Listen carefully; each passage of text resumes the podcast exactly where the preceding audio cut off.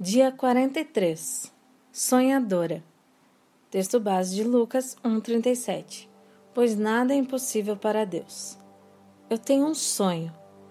Esta é uma frase clássica dos anos 60, proferida por um homem que passou a ser um ícone da libertação da segregação racial dos Estados Unidos, Martin Luther King Jr., líder da Igreja Batista de Montgomery, no Alabama. Na verdade, eu tenho um sonho I Have a Dream em inglês, é o título de um dos discursos mais memoráveis em favor dos direitos civis dos negros.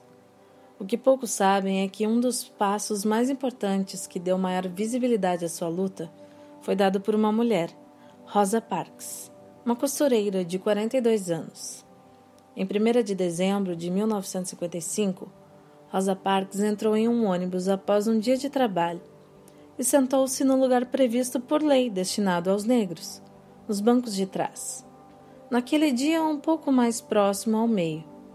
Durante o trajeto, quando não haviam mais lugares disponíveis, foi-lhe exigido que cedesse o seu lugar para um homem branco sentar.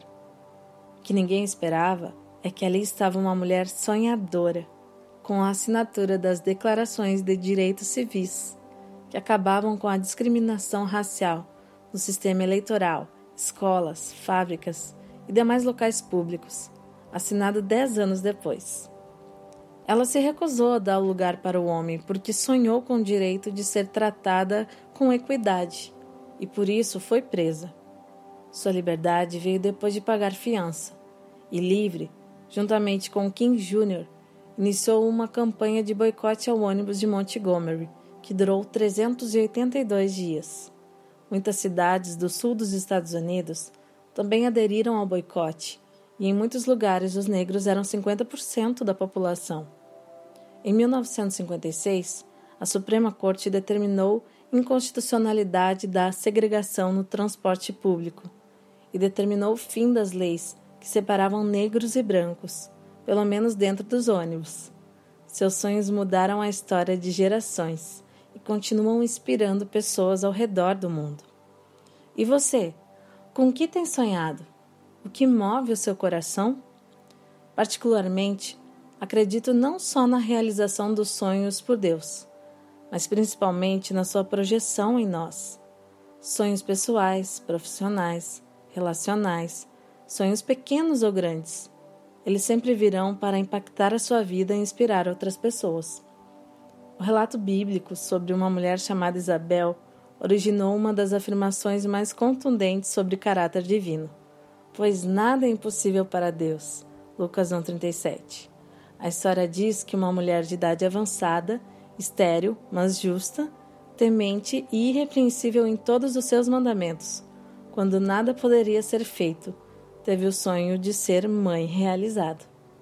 Ela não só teve um filho, como também ele foi um dos elementos de maior importância na missão divina e de preceder e anunciar o plano redentor que libertaria a escravidão espiritual através de Jesus Cristo.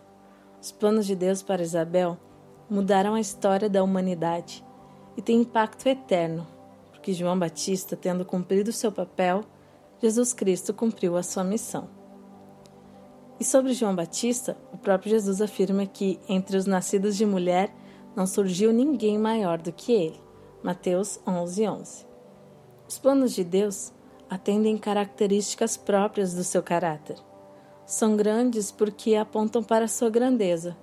São relevantes porque apontam para a sua nobreza.